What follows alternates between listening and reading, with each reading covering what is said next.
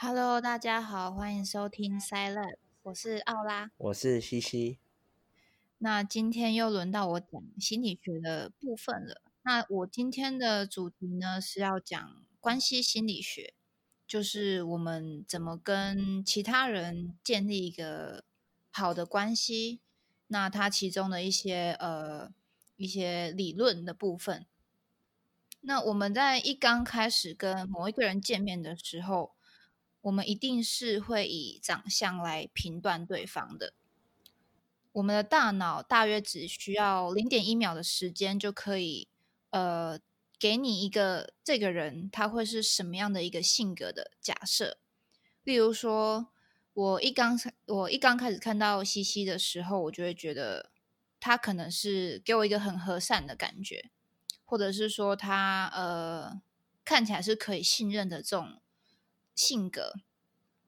那像很多人会给人一种不好相处，或是带有一点点攻击性的感觉，就是说我。那不知道西西看一刚开始看到我的时候是什么样的感觉呢？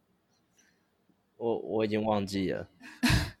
他哎，我们那时候是三三年前，哎，哎，三年前三年前你还没念大学吧？我现在大三呢，两年前啊，好了，两年前啊，随便啊，是不是两年前？是下学期熟的啊，所以是大一下的时候，我们用那个教 Python 的时候熟的，是不是？嗯，差不多，还有那些助教课这样。我那时候我就觉得说，你看起来好像蛮聪明的吧？好像，那现在呢？现在 也是蛮聪明的，我觉得读理工学院的人都是蛮聪明的。这个回应我 OK。我刚刚有没有把麦克风关了？没有，就是看起来就是很聪明的啊！我也不知道你成你成绩好像也还不错吧？我不知道。不好，中中上四十趴。对啊，呃呃，不是，反正我呢，就是从小到大就是被说我的脸看起来就是很凶。所以他们可能就会一刚开始看到我的时候，就觉得说这个人好像不好相处。哦，有我那个时候会觉得，嗯，这个学妹，哎，其他堂课也有看到，然后就会觉得，嗯，好像很难讲话，很难讲话是很难亲近。对，好吧，这就是没办法，就是大脑一定会给某一个人产生一个性格。那呃，这样子的一个自然的机制呢，其实会对社会上面产生很多的歧视。但是今天我们不讲歧视，我们今天讲怎么交朋友。所以，我们为什么会需要去交朋友呢？这就跟大家所熟悉的马斯洛的那个三角形有关，就是包含了生理、安全、爱与归属，然后。尊重跟自我实现的那个呃三角形金字塔哦，金字塔对，好像一样。然后呃，就是我们都会想要去成为团体中的一份子，我们都会想要去避免一个人。心理学家就对寂寞呢分有三个层面的描述，第一个叫做 intimate，就是你的重要他人们。包含了像是父母啊、你的伴侣，还有非常非常亲密的朋友。那我们一生当中呢，可能只会有五个左右的人会成为你这个 intimate 层面的亲密的人。再来是 relational，就是比普通还要更好的关系的朋友啊，或是呃同事、长辈等等的。这个层面的人呢，大概会有十五到五十个左右。第三个的话，就是最普通的，可能就是你呃一毕业了就不会再继续联络的那种人，叫做 collective，就是呃你一定会因为譬如说你们在同一个系的，所以你一定会认识这个，你知道他，但是你们平常不会有什么太大的交集。那这种类型的，嗯。人呢就会有大概一百五十到五百个左右。这个理论我觉得可能到放到现在有点不太受用的原因，就是说五百个在现代人的呃交友关系里面算是很少的。像我自己的脸书好友就有超过五百个啊。我有七百个。对啊，怎么可能一生当中才有五百个以下呢？所以，呃，这个应该是很久以前的理论了。那像是，嗯，第二个层面十五个到五十个左右的话，西西目前是几个啊？你觉得比较好的吗？对，就是 re relational 的部分的朋友。那可是这样，我有一个想问呢，就是有会有一种朋友是那种。平常可能不会聊天，但是反正你们就朋友嘛，所以可能会看别人的 FB 或是呃 Instagram 的现动，然后就是现实动态，然后看说就是哎，他最近又去什么展览或者去什么会议啊，然后下一次跟他聊就哦，你上次那个去什么展览或者什么出国玩好像不错哎，怎么样？然后就聊得很开心。请问这种算十一到五十的范围内吗？呃。这个我觉得他的就是分别的标准也没有说很严格，我觉得主观的层面还是比较多。就是你会，你可能内心觉得跟他的亲密程度这样子吗？对。然后有的时候，我觉得大部分的时间应该还是属于第二个层面，只是你们可能会因为很久很久没有联络，所以会变成比较普通的朋友吧。嗯哼。对，但是你们如果一旦聚在一起又开始热络的话，应该还是算关系蛮要好的朋友这样。那应该是有十一个啦，但是不会到超过二二三十。对，真的吗？可能是因为你现在还蛮，你现在才二十几岁吧？你也才二十几岁啊？对啊，所以还可以继续累积啊。嗯嗯。嗯，那我们又是怎么跟某一个人成为朋友的呢？要成为朋友之前，要先送交友邀请。这个是可能年轻一点的人才会知道的吧？我觉得在呃不是以呃社群软体来交朋友之前呢，我们要成为朋友，一定是要先跟对方有实体上面的接触，就是说你们可能要见面。然后呢，你们见面呢，一定会多多少少对对方产生一点吸引力，你们才会朋，你们才会成为朋友。那呃，这边有三个要素，第一个叫做临近性，它的意思就是说，我们之间的物理上的距离要是近的，就是我们住在哪边，就会决定我们交到哪些朋友，就像是。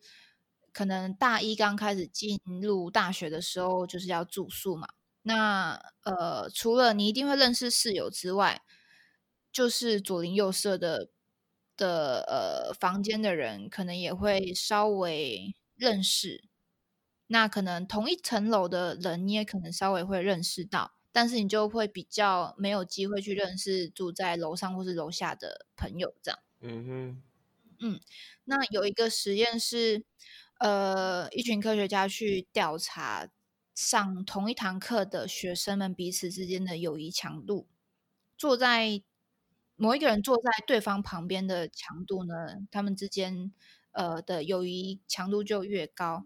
再是坐在同一排或是同一列的强度就会是第二，其他没有接触到的同学之间的友谊强度就会是最低的，像是。刚刚开学嘛，所以你一定会先认识坐在你旁边的人，你可能跟他借笔啊，或者是问老师说刚刚他说期末考要考哪里之类的。离你越近，你才会有交流的机会。你你不可能刚开始到一个新环境，你坐正中间，然后你就会去跟坐最角落的同学变成朋友嘛。嗯，那再来第二个呢，叫做单纯曝光效应。这个名字听起来就还蛮心理学，它是指一个中性的刺激重复出现，就会使得个体对这个刺激产生越正向的评价。这边的中性刺激就是你刚呃看到一个人，然后你不知道他是呃好是坏，你对他没有任何的评价，他就是一个中性的存在。那如果这个人跟你的呃见面的次数越多，他呃越会重复的出现在你面前的话，你就会对这个人产生越正向的评价。这个效应呢，有两个限制。第一个限制是，如果你一开始就是因为可能你的朋友认识他，然后你可能之前听到一些他的一些负面的呃事情，那你在一开始的时候就不会是一个中性刺激，它会是一个偏负向的，所以你的呃之后再越见面的话，你还是一样会不太喜欢这个人。第二个限制呢，就是这个刺激的出现频率不能太高。如果太高的话，就会让人家觉得有点厌烦。就是你可能一天到晚，你可能跟这个人认识，然后你们一天到晚都修同一堂课，然后你每一餐都跟他一起吃饭，那你就会觉得他很烦。这样是相处久了就腻了吗？嗯，就是太久了。就是我不知道你们有那么你有没有那种感觉，就是说你好像。会因为跟一个人太熟，然后吃饭的时候都不知道聊什么。嗯嗯，就是我们常说的，就是反而越好的朋友，反而聊的话就不多。但是只要一相处一聊，就一定会就是聊得很开心这样子。嗯，对啊，像我一个心理系的朋友，就就是整个系我只认识他，也不是只认识他，就是跟他会讲话而已。然后之前大一、大二的时候课比较多，然后都会一起去吃午餐，然后就会觉得说，好像每天都聊到不知道聊什么的感觉，聊到烂的那一种就聊到什么事情都讲了，对，没有。再再来第三个是相貌，就是还是不可避免的，就是你的长相。呃，根据研究呢，我们会喜欢跟长得好看的人当朋友，因为这里存在了一个刻板印象，就是说美就会等于好，所以我们觉得长得好看的人，他的个性也会是好的。那另外就是说，我们如果跟长得好看的人当朋友的话，可能会得到一些酬赏，例如说，呃，我可能跟一个美女出去吃饭。然后那个老板可能就会多送我们一盘小菜，那这个小菜其实是给我那个美女朋友，但是我也会吃到嘛，所以我也会得到一些酬赏。所以一般人喝酒都会找漂亮的朋友或是很帅的朋友。对啊，就是因为你请酒 一定要一起请嘛。就是呃，我之前去法国打工换宿，然后我那个旅伴就长得还蛮漂亮。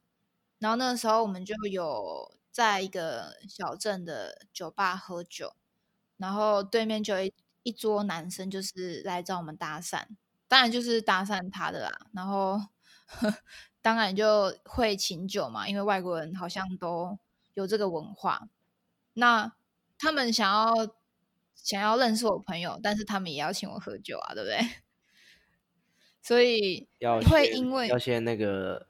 攻陷一个女孩，就要先把她的朋友搞定，这样子。先把我 先给一个一一杯饮料，让我安安分分那边坐着，这样。所以这就是会因为酬赏机制，会所以会让我们喜欢跟长得好看的人待在一起。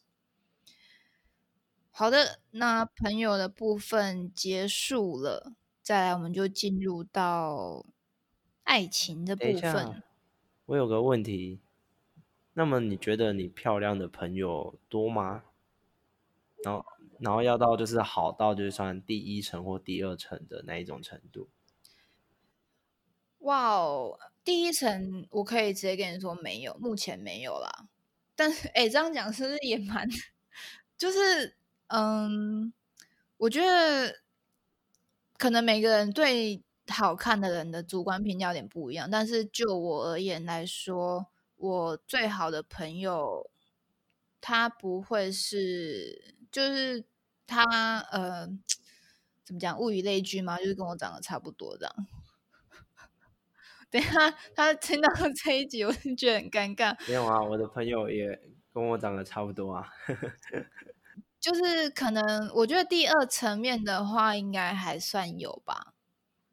但是我目前想不太到例子。哦，反正刚刚那个喝酒的朋友，他其实不太算。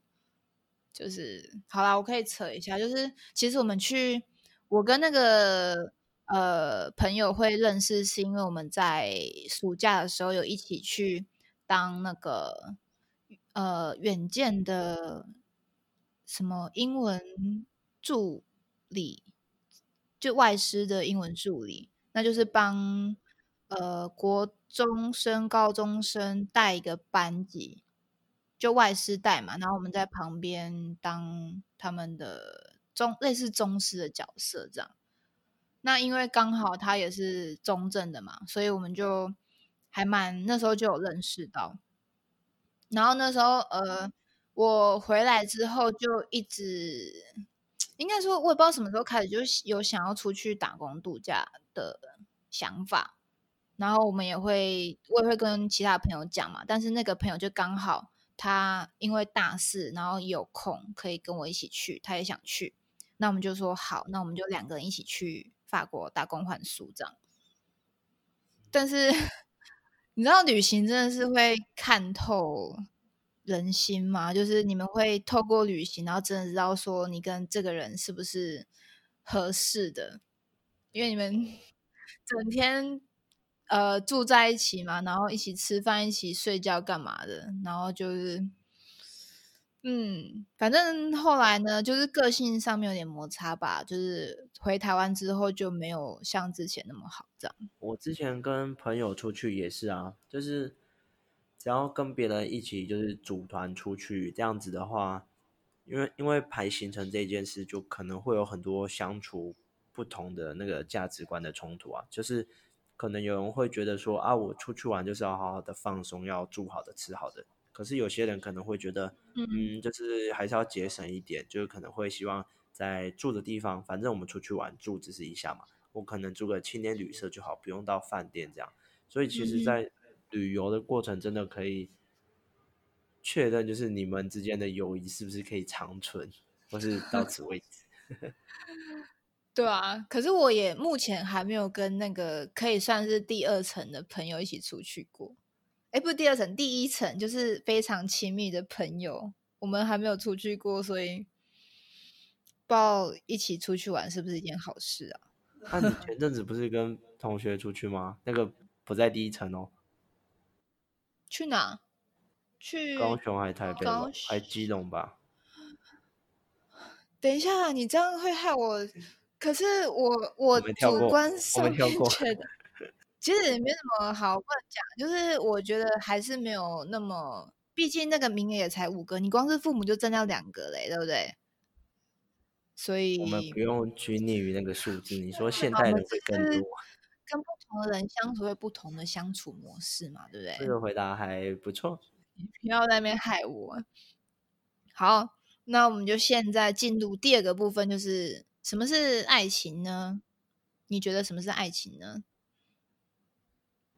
就是跟一个人想要一起过一辈子，就是生活的很愉快吧。先不强求过一辈子吧。嗯，因为你今天跟别人在一起，总不可能一开始就哦，我要跟你过一辈子。应该也是会从彼此的相处，觉得很适合彼此的生活，很愉快这样子啊。嗯哼，所以应该是彼此过得很愉快，然后价值观，不管是金钱观啊或者什么的，都没有差太多，没有太大的期间就都可以吧。好，那我现在来讲一下心理学上面的爱情是什么。心理学把它分成两种，一个叫做热情爱，一个叫做有伴爱。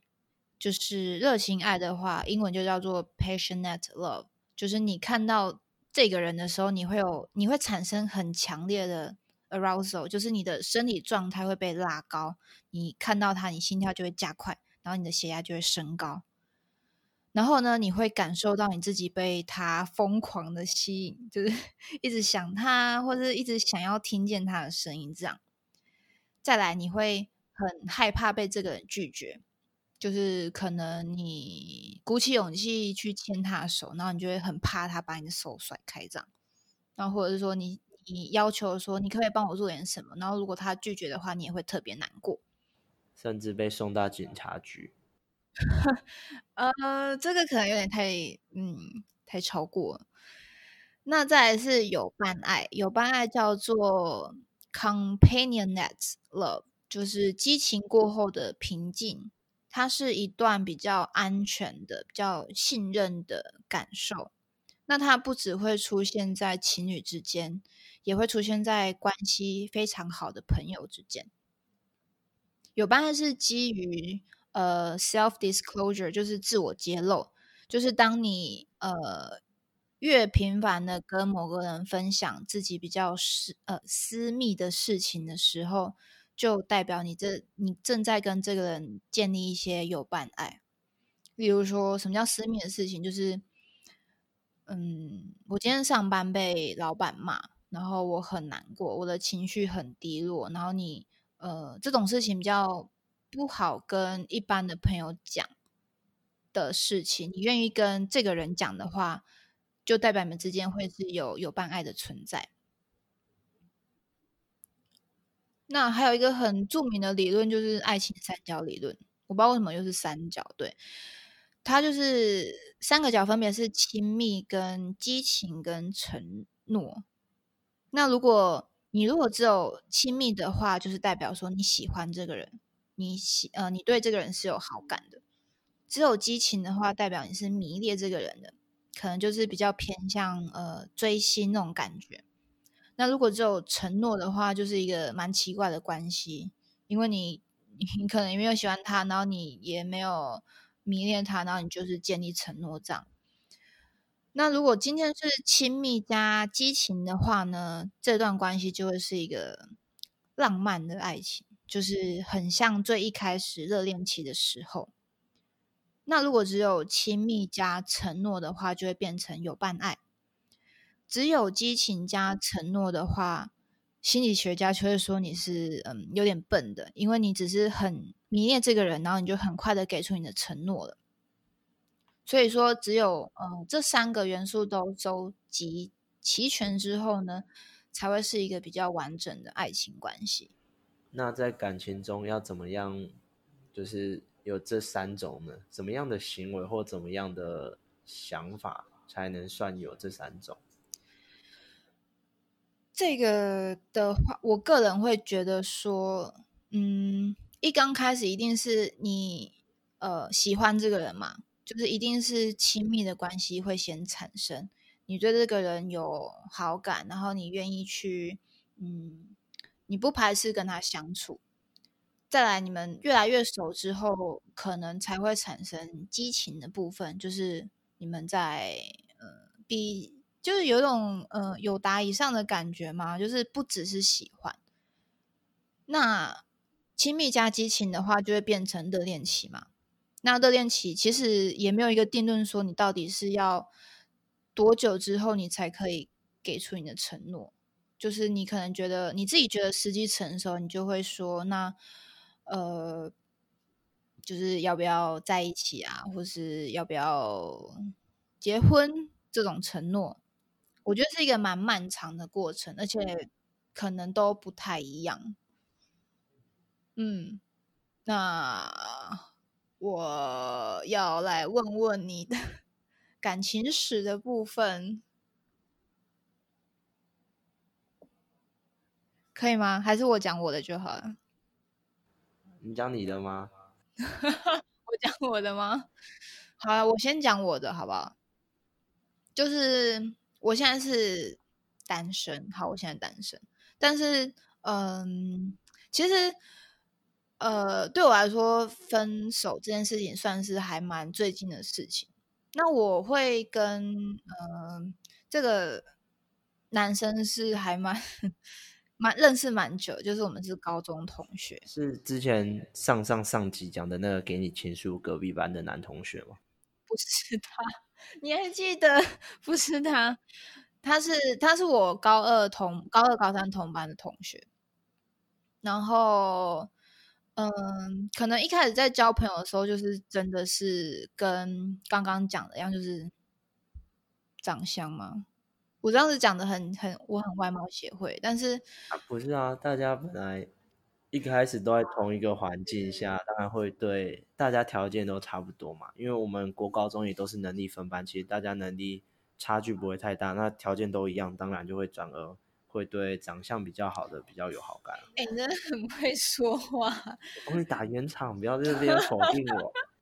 呃，没有，就是可以稍微讲一下故事吧。就是，呃，反正我们当很久的朋友嘛。那我之前在可能在高三的时候就有一点喜欢这个男生，但是我一直没有跟他说。那后来他，因为我们是考上不一样的大学，然后可能后来也没有像高二、高三那么整天都泡在一起那种感觉，所以我想说也没关系，就是呃，反正就是我就是没有跟他讲啦。对我也比较怕说，就是我们之间的友情会破裂之类的。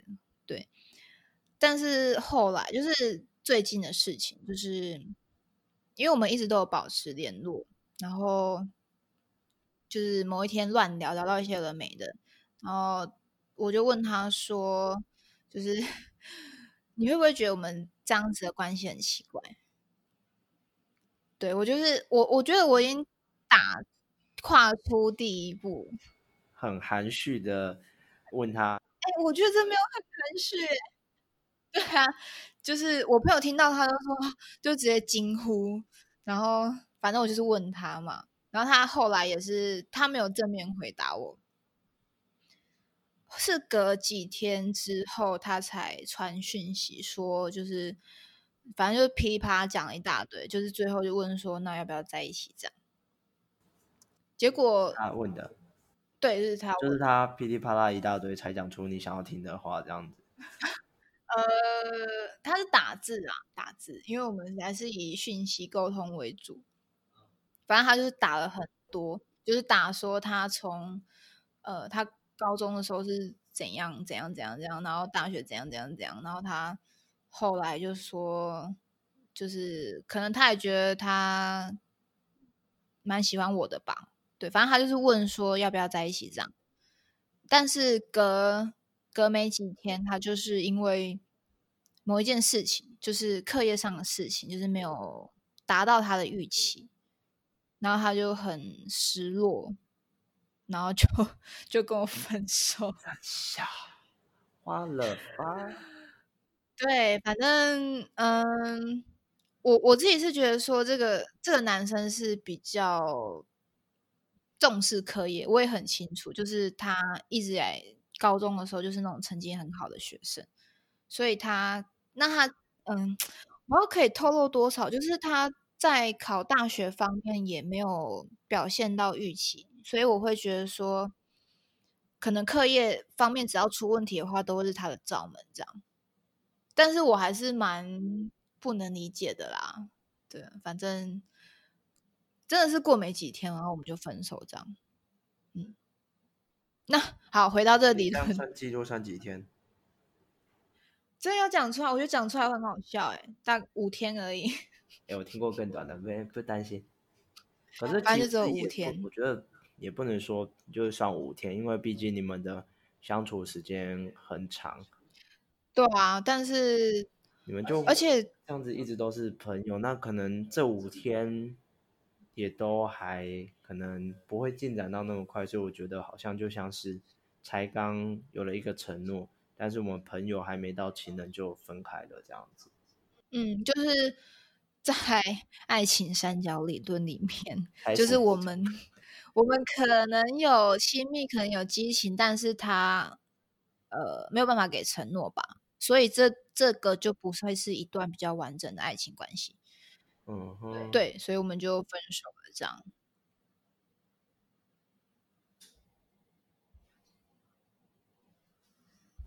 好啦，那我该讲的都讲完了。如果以我的故事当结尾，好不好？今天的话就差不多这样。ending 啊？今天没有 happy ending，还是你有 happy ending？我还好，好好，没关系，等有空再挖你的感情史，好不好？那今天就希望大家有对友情还有爱情方面的呃一个行程有更多的认识。那哎，也希望你们不要停，我还有一个问题，哦，你问，我好像总是喜欢在你已经准备要转换到下一个阶对，你真的很棒。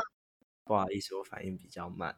就是刚刚有提到，就是在那个感情有分那个比较 patient 跟 companion 这样，那就是好像你刚刚说是有两，这个算两种吗？对，这算两种。因为我感觉会算是两个状态吧，因为我们都会看，不管是电影还是身旁的朋友，都会说，就是我们在谈感情一开始总是会有一个热恋期，那这可能就是我们的 passion 的那个状态。对，然后等到过了这个热恋期，有些人会出现就是感觉变成朋友就有点腻了，那这样子就变成了 companion。嗯，其实 完了，我也没有谈过一个完整的，我不知道他应该是说，我自己觉得会是说他是可以是交叉的，就是可能你们刚开始会是热情爱比较多，然后到了某一段时间之后，可能会变成有伴爱，但是你们到你们还是在某个特殊节日的时候。会比较跟有伴爱相处的模式不一样，就会恢复成热情爱的部分。它就是跟你说的状态很像，就是只是嗯频率跟长短的不同。就是你也不会是说一直都一看到就会疯狂想那个人嘛？你可能你难道想了十年你还会想他吗？不会。问你爸。好，这举例不好，反正就是。你不可能一天到晚只要一看到他，你就会你就会心跳加快或血压升高。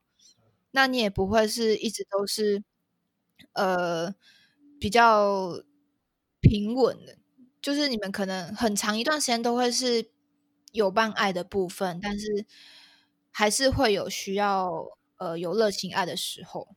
我这里倒是有一个想法，就是我会觉得啊，嗯。就是就我的感觉，我觉得这个 passion 的话，当然除了就是我们感爱情里面的激情这一部分，我觉得还有就是可能是两个人共同追求一个目标的那种热情、那种热忱，也可以算是一个 passion 嘛。那我觉得就是如果照我这样子的想法来看的话，我觉得就是只要两个人都有共同的目标，就像是我们拉远一点，我们今天是一个团队的话。因为其实两个人谈感情也是类似一个团队嘛。我太理性了吧？这不好吗？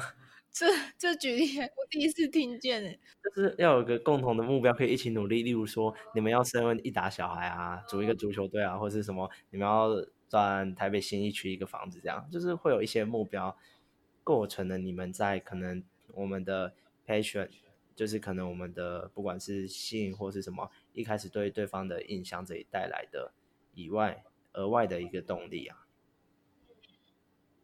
嗯，我觉得也算是啊，就是这个只是一个定义嘛，爱情怎么会被定义呢？对不对？是呀，爱情是 我不知道多变的吧？我觉得在每个人每一对的状况都不一都不一样，所以才会没有那种教爱情的课程或者什么爱情理论的课，因为这真的它的。歧义性太大了嘛？不同人可能不同个性，造就了不同的罗曼史嘛。嗯，哎，可是 YouTube 有很多那种叫人家就是猜拳吗？关于追 男女生哦的 YouTuber 超多。哦，是哦。